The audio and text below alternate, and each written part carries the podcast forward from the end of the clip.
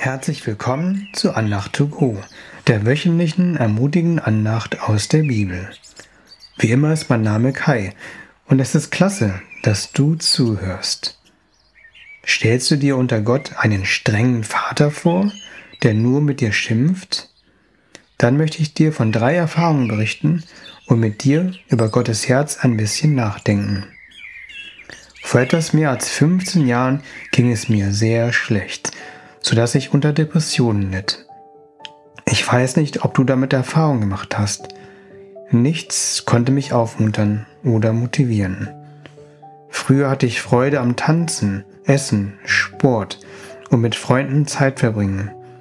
Doch während dieser schrecklichen Phase empfand ich keine Freude, sondern nur Leere und Schmerz. Ich bat Gott, mich wieder gesund zu machen und fühlte mich sehr entmutigt, als ich bemerkte, dass das dunkle Tal länger anhielt. In dieser schweren Zeit stieß ich auf folgenden Bibelvers, der auf den ersten Blick streng und kalt wirkt. Er steht in Sprüche 3, Verse 11 und 12. Mein Sohn oder meine Tochter, verwirf nicht die Züchtigung des Herrn und sei nicht unwillig über seine Zurechtweisung denn wen der Herr liebt, den züchtigt er, wie ein Vater den Sohn, an dem er wohlgefallen hat. Obwohl der Vers den Eindruck erweckt, dass Gott der strenge Erzieher ist, fühlte ich mich in dem Moment von Gott geliebt, getröstet und ermutigt.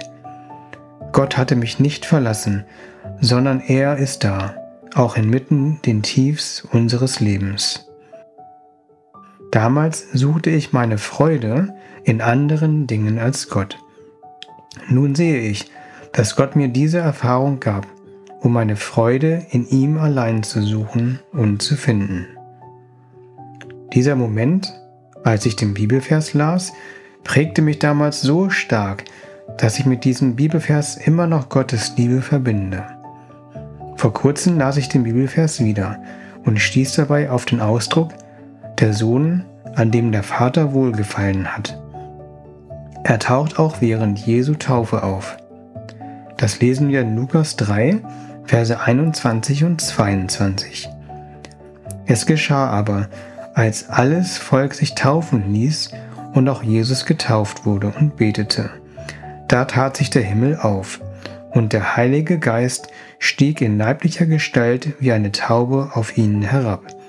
Und eine Stimme ertönte aus dem Himmel, die sprach, Du bist mein geliebter Sohn, an dir habe ich wohlgefallen.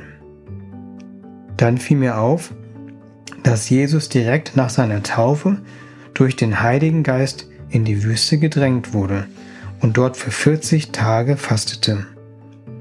Warum ließ der Vater seinen geliebten Sohn in die Wüste gehen und vom Teufel intensiv versucht werden?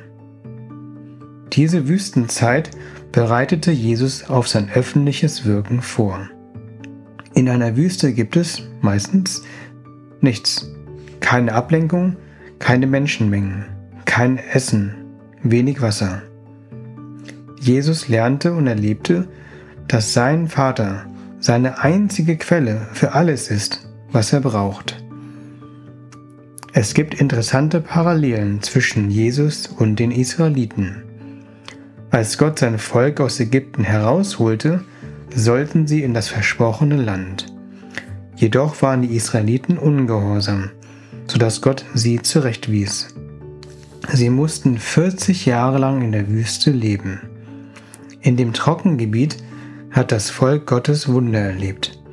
Gott gab ihnen Wasser aus einem Felsen, tägliches Manna vom Himmel, und ihre Kleidung wurde nicht abgenutzt. Was war Gottes Absicht mit der sehr langen Wüstenzeit für die Israeliten, für Jesus, für mich oder für deine Trockenperiode? Ich lese nochmal Sprüche 3, Verse 11 und 12. Mein Sohn oder meine Tochter, verwirf nicht die Züchtigung des Herrn und sei nicht unwillig über seine Zurechtweisung. Denn wen der Herr liebt, den züchtigt er, wie ein Vater den Sohn, an dem er wohlgefallen hat. Vergiss nicht, dass Gott, trotz deines dunklen Tals nicht vergessen hat, sondern dass er dich liebt.